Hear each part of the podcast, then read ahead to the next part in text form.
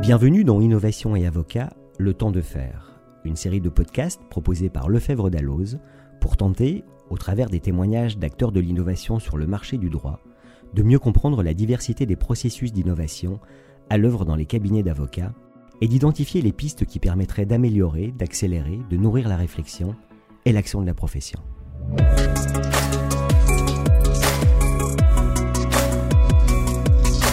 Les avocats proposent des prestations de services du droit dans un cadre réglementé qui pour partie les protège et doit garantir aux justiciables confidentialité et qualité de prestation. Cependant, le justiciable, entreprise comprise, devient consommateur et attend plus de conseils et d'innovation. Pour mesurer ce besoin d'innovation et les mutations du marché du droit, nous accueillons Bruno Defin, professeur agrégé d'économie, directeur du Centre de recherche économie et droit de Paris 2, membre du Cercle des juristes. Je vais vous demander dans un premier temps euh, d'avoir la gentillesse de vous présenter brièvement. Alors, je suis Bruno Defins, professeur euh, à l'université Paris 2 Panthéon-Assas, où je dirige le centre de recherche en droit et économie, ainsi que le master de droit des affaires et d'économie de l'université et peut-être en, relation plus étroite avec euh, le sujet qui nous intéresse aujourd'hui, je dirige à la fois le diplôme d'université sur la transformation numérique du droit et la Legal Tech et un nouveau projet à démarrer à la rentrée prochaine sur la médiation économique et organisationnelle avec un volet important sur les problématiques euh, de résolution des conflits en ligne. Pourquoi l'innovation est-elle une économie vitale pour les avocats? Alors, je pense que pour répondre à cette question, il me semble nécessaire peut-être d'avoir une vision un peu plus globale euh, pour commencer. C'est-à-dire que euh, la question de l'innovation comme condition pour euh, le développement, pour la croissance économique, repose sur un certain nombre de considérations qui voient dans l'innovation l'introduction euh, de l'invention dans la pratique, euh, à savoir euh, la possibilité de mettre au point de nouveaux produits, de nouveaux procédés qui vont permettre d'une certaine manière de faire mieux la même chose que l'on faisait avant. Ou alors, le cas échéant, d'imaginer de nouveaux usages, de nouvelles pratiques auxquelles on n'avait pas forcément pensé précédemment, de sorte que si on accepte cette manière de raisonner, on va pouvoir se dire que le fait d'innover, c'est probablement une capacité à mieux satisfaire les attentes des individus, notamment des consommateurs, des consommateurs de droit, euh, pour euh, évoquer le sujet qui nous intéresse. C'est vrai au niveau de l'individu, mais c'est vrai au niveau de l'ensemble de l'économie, de l'ensemble de la société. Donc c'est à la fois une réalité microéconomique et une réalité macroéconomique dont il est question. Tous les travaux convergent pour euh, reconnaître qu'il existe un rôle déterminant de l'innovation en tant que facteur de croissance, de facteur de compétitivité, à travers des gains de productivité, à travers euh, l'émergence de nouveaux segments de marché, voire de nouveaux marchés. Euh, l'innovation, elle est donc vitale pour l'économie parce qu'elle favorise le développement à long terme de la société. Alors, beaucoup d'économistes ont souligné cette dimension. Euh, il y en a un en particulier qui est professeur au Collège de France aujourd'hui, qui est Philippe Aguillon, euh, qui décortique le concept de croissance en s'inspirant des, travaux d'autres illustres économistes, parmi lesquels euh, Robert Solow ou Joseph Schumpeter sur la destruction créatrice. Pour un auteur comme Philippe Aguillon, ce qui est important de reconnaître, c'est que l'innovation, elle permet de dégager des rentes, des rentes provisoires et si on réfléchit un peu, c'est pas surprenant. L'innovation, c'est la destruction créatrice. Cher à Schumpeter, comme je le disais, c'est le nouveau qui remplace l'ancien. Et ceux qui portent cette transformation sont de fait avantagés. Dès lors qu'on admet que l'innovation, elle est potentiellement source de progrès euh, en termes de gains d'efficacité, ça veut dire que ceux qui portent ces changements sont souvent, le plus souvent, récompensés. Ils sont récompensés, ils détiennent ce qu'on appelle dans un bon jargon euh, français, le first mover advantage, euh, l'avantage du premier qui rentre sur le marché. Et bien évidemment, ce que je dis là d'une façon générale ne fait pas exception quand on parle du droit. Le droit est concerné de la même manière. En innovant, les offreurs de services juridiques vont pouvoir mieux satisfaire les besoins des consommateurs de droit, des justiciables, en facilitant par exemple l'accès au droit à travers de nouveaux outils, euh, de nouvelles méthodes qui vont pouvoir être déployées. Je pense qu'il est complètement faux, euh, erroné de croire que cet effet, que d'aucuns qualifient d'un effet disruptif, pour utiliser le terme consacré, de l'intelligence artificielle, va engendrer euh, la fin des avocats. Je ne crois pas. Certains ont pu le prédire, mais je pense qu'il s'agit d'un malentendu euh, sur ce que le numérique peut vraiment offrir aux professionnels du droit d'un point de vue technique. L'intelligence artificielle ne fait pas de droit. En revanche, il est vrai que ceux qui vont parvenir à intégrer de nouvelles solutions, de nouveaux outils basés sur cette logique d'économie numérique vont détenir un avantage compétitif susceptible d'être décisif dans le marché ou sur le marché du droit. Une question qui est souvent posée par rapport à ça, c'est qui seront les gagnants à l'arrivée parmi les professions juridiques? Est-ce que ce sera les avocats? Est-ce que ce sera les notaires? Est-ce que ce sera les juristes d'entreprise? Que sais-je encore Des legal tech, de nouveaux entrants? La réponse, c'est aucune catégorie particulière. Il n'y en a pas qui vont gagner en tant que catégorie. Je pense que ce qu'il faut comprendre, c'est que dans chaque catégorie, dans chaque profession, c'est ceux qui sauront le mieux saisir ces opportunités qui seront les gagnants à l'arrivée. Et en ce sens, il me semble effectivement qu'on peut dire, à l'image de l'économie générale, que l'innovation, elle est vitale pour l'ensemble des acteurs du marché du droit, et notamment pour les avocats. Merci beaucoup, c'est très clair. Tous gagnants, donc ça c'est un, un message d'espoir. Pas tous gagnants, tous gagnants si on s'adapte, parce qu'il y a ceux qui vont pas bien sûr, oui, oui, évidemment, évidemment. Le potentiel, il concerne tout le monde. À l'arrivée, hein, il, y a ceux qui restent passifs et qui bougent pas beaucoup. Absolument. Souvent, l'on associe digital et innovation, mais quel sera le poids réel de la technologie dans cette transformation, selon vous? Alors, à mon avis, euh, le digital dans son ensemble, qui englobe euh, beaucoup de choses, hein, quand on parle de transformation numérique, on, englobe euh, pas mal de phénomènes, même si aujourd'hui on, renvoie de plus en plus au déploiement de solutions d'intelligence artificielle, généralement de l'intelligence artificielle supervisée, hein, de l'intelligence artificielle relativement accessible. Le digital est donc une forme d'innovation en tant que telle, mais ce qui nous intéresse, je pense, c'est d'abord le fait que l'innovation, elle permet, le digital permet, plus exactement, l'émergence de nouveaux outils pour gérer euh, des cabinets, euh, des études, euh, des firmes juridiques au sens large. Par exemple, ce qu'on appelle le legal management d'un côté. Et puis en même temps, ça permet d'imaginer de nouveaux usages. Je dirais qu'il y a l'amélioration d'un monde ancien et puis l'émergence d'un monde relativement nouveau, de nouveaux usages. Par exemple, ce qu'on a pris l'habitude d'appeler à tort la justice prédictive, qui mobilise effectivement des méthodes auxquelles on n'avait pas forcément songé il y a encore peu de temps. Et puis là, on imagine peut-être euh, encore de nouveaux développements à travers la technologie blockchain qui est en train de se déployer et qui va euh, de la même manière avoir euh, des effets réels sur l'organisation des professions juridiques. Alors, les défis de ce point de vue-là, ils sont multiples. Effectivement, nous interroge sur le poids que va prendre la technologie dans cette transformation des professions juridiques.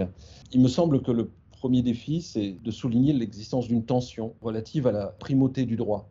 L'enjeu, ce qui se joue aujourd'hui au niveau du numérique, c'est notre rapport collectif à la technique. C'est probablement plus que le passage à l'électricité, dans la mesure où la technique qui est mobilisée, notamment à travers certains outils, certains dispositifs, elle n'est pas neutre, cette technique. Donc il faut en avoir conscience. Il faut être en capacité de maîtriser ces enjeux. Ça me semble être une condition sine qua non, parce que c'est d'abord en comprenant ces enjeux qu'on sera en capacité, le cas échéant, de donner toute sa place à la technologie. Donc son poids réel dépend de notre capacité à saisir les enjeux, à les maîtriser. C'est un fait, c'est un fait social auquel on est confronté, je dirais même un fait social total, au sens euh, de Marcel Mauss, qui recompose la pratique du droit. Et il est nécessaire de comprendre ce que ça peut amener en bien et ce que ça peut poser comme difficulté tout ce qui est nouveau, tout ce qui porte innovation, n'est pas en soi fondamentalement porteur de progrès au terme de défis sociétal. Donc il faut quand même bien saisir la difficulté, par exemple, qu'il y a à combiner une norme de transparence portée par l'intelligence artificielle et le big data et le voile d'ignorance qui fondent en partie euh, nos institutions euh, et que nous avons péniblement construites au XXe siècle. Donc il y a là effectivement des enjeux fondamentaux. Mais pour revenir aux professions juridiques en tant que telles, je dirais que la question, c'est celle de leur capacité à se saisir de ces outils et à maîtriser là aussi les enjeux qui en découlent. Encore plus, je dirais, dans la période actuelle, période de crise, où la capacité d'adaptation des acteurs devient absolument essentielle. La transformation digitale, elle est en train de modifier les conditions du partage de la valeur entre les acteurs de la chaîne juridique, la chaîne de fabrique du droit, depuis les prestataires de services juridiques jusqu'aux consommateurs que j'évoquais précédemment. Donc on voit se déployer ces solutions dans la relation client, dans la facturation, dans le suivi des relations euh, contractuelles, dans la gestion des bases de données contractuelles, dans le déploiement euh, d'outils euh, prédictifs comme je les évoquais précédemment. Il est bien évident que la question du poids réel de ces outils va dépendre également de la capacité des professions juridiques et des avocats en tête à s'organiser pour déployer ces solutions on voit bien que les questions de logique tarifaire, en particulier, si je prends ma casquette d'économiste, vont être absolument essentielles. Et je dirais, dans l'esprit de ce que je soulignais précédemment, que ceux qui vont s'adapter les premiers sont ceux qui sauront le mieux satisfaire les besoins et les attentes des consommateurs. On le sait dans l'économie numérique à une autre échelle, mais c'est quand même un indice important à bien comprendre, c'est que souvent ceux qui bougent les premiers bah, sont aussi ceux qui gagnent le marché. Winner takes all, comme on dit. Et il suffit de regarder les GAFA pour comprendre les enjeux euh, qui sont posés par des formes de plateformisation. Alors bien évidemment, tout ce que je dis ne renvoie pas à ce phénomène-là, mais en partie à ce type de questionnement. Quels freins avez-vous pu observer par rapport au développement de l'innovation chez les avocats en France? Identifier ou observer? Les freins sont multiples. Ce qui est sûr, c'est que le marché du droit, la filière juridique, pour euh, utiliser un terme qui me semble approprié et, sur lequel un certain nombre d'acteurs sont en train de travailler activement, dans cette filière juridique, l'innovation, elle est probablement moins visible que dans d'autres secteurs. Elle l'est moins parce que dans beaucoup de secteurs, la production, elle est le résultat d'une combinaison entre du travail et du capital. Des machines, des équipements qui sont visibles. L'installation de nouveaux équipements, l'arrivée de l'innovation dans une entreprise industrielle est quelque chose qui se voit immédiatement. Le droit, il est particulier dans la mesure où l'essentiel de la production de services juridiques provient du capital humain, du travail. Il y a du capital, mais c'est essentiellement du capital humain. C'est une spécificité du droit par rapport à la plupart des autres secteurs dans lesquels l'innovation va apparaître. Ça veut dire quoi? Ça veut dire que c'est le facteur travail qui incorpore l'innovation. Ça suppose une certaine maîtrise, bien évidemment, des outils, de la technologie pour incorporer l'innovation comme prolongement de la force de travail, si j'ose le présenter ainsi. De fait, ça signifie que il n'est pas évident de percevoir immédiatement une logique d'innovation dans un secteur qui est peu capitalistique par définition. Ça veut dire aussi que la notion de recherche-développement, c'est une notion qui ne va pas parler à un avocat comme elle va parler aux dirigeants d'une industrie pharmaceutique ou d'une industrie agroalimentaire. On comprend tout de suite que les enjeux sont spécifiques dans un secteur comme celui de la filière juridique dont je suis en train de parler. Et pourtant, il me semble que les enjeux sont approximativement les mêmes. C'est-à-dire, comme euh, nous avons eu l'occasion d'évoquer au début de la conversation, qu'il y a un intérêt à développer, à déployer ces outils en termes de compétitivité et de développement. Les freins, c'est là qu'ils apparaissent. Ils apparaissent parce que le modèle traditionnel de l'entreprise juridique, du cabinet d'avocats en particulier, est un modèle plutôt à caractère statique. Ce n'est pas un modèle qu'on remet en cause euh, régulièrement. C'est un modèle qui s'est imposé au fil du temps, qui repose sur une logique partenariale. Et ce modèle, il a la caractéristique de se prêter à une adoption relativement lente de changements technologiques, plutôt que de changer brutalement de modèle, on voit qu'on intègre, et il y a toujours eu dans la pratique euh, des avocats une prise en compte, bien évidemment, de l'évolution euh, de l'environnement, notamment sur le plan de l'information, du traitement de l'information. On n'a pas attendu l'intelligence artificielle pour comprendre qu'il y avait des enjeux à être en capacité d'innover. Ce qui est sûr, je le disais, c'est que ce modèle, il a des difficultés également par rapport à des modèles de tarification horaire. Dès lors que l'on raisonne à travers euh, le déploiement de solutions euh, numériques euh, qui se prêtent peut-être plus facilement à des modèles de tarification forfaitaire, il y a des évolutions qui sont nécessaires et qui posent question dans la pratique du droit. De la même manière, je le disais, le modèle partenarial est un modèle qui va vite avoir comme conséquence des limites au financement de l'innovation.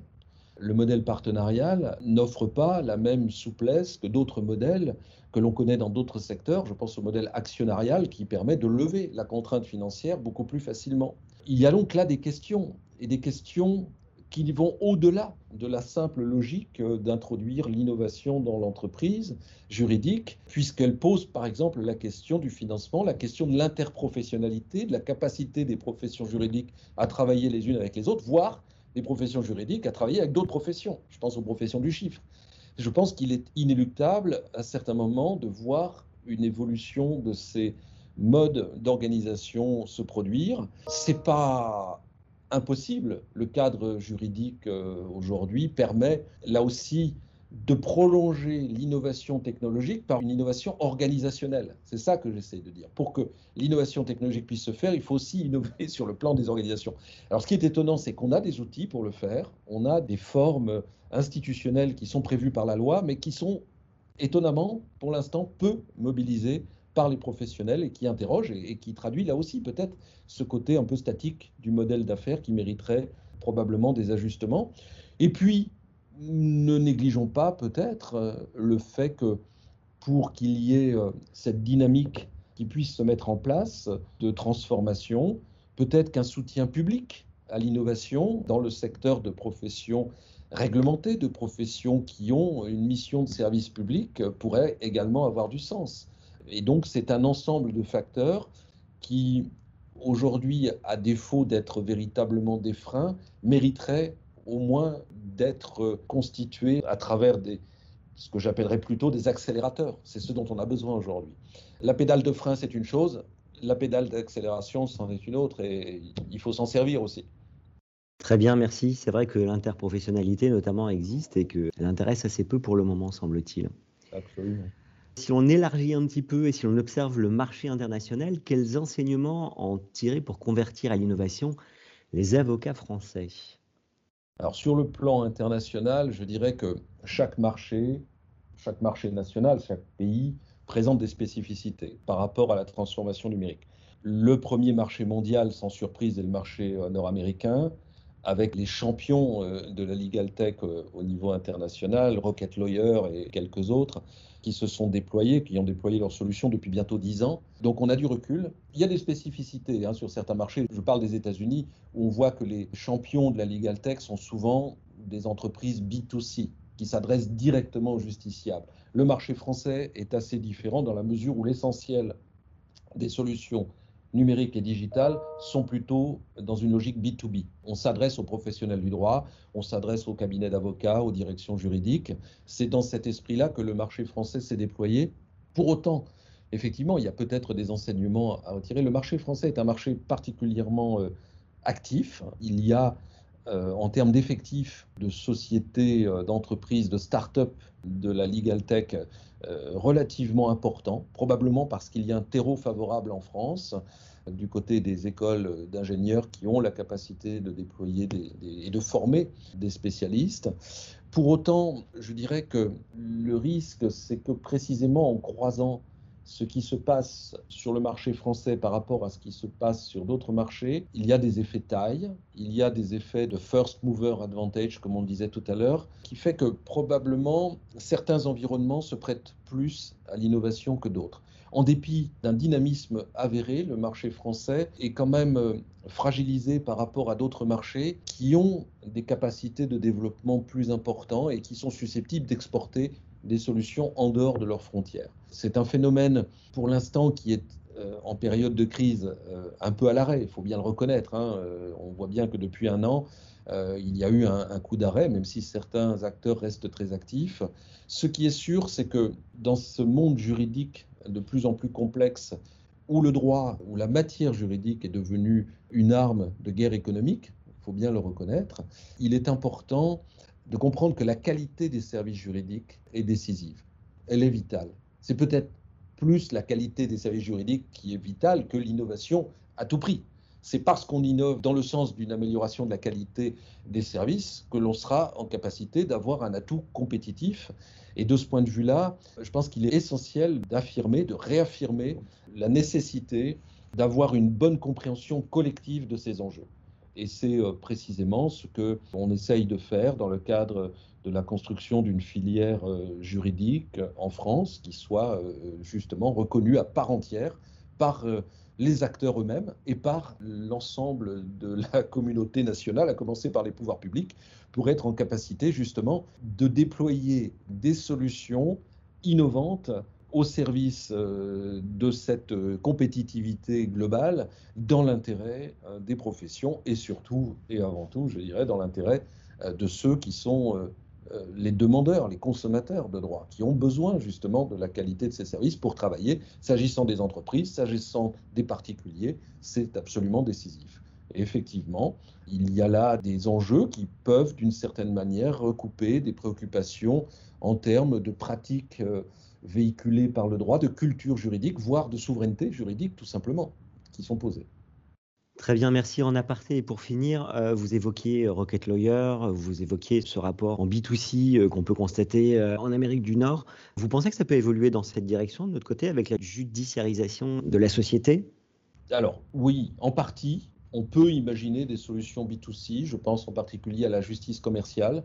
Je vous parlais euh, tout à l'heure de ce diplôme que nous sommes en train de créer à, à Paris 2 qui démarre à la rentrée sur la médiation et pour laquelle nous prévoyons un volet euh, digital, numérique euh, significatif.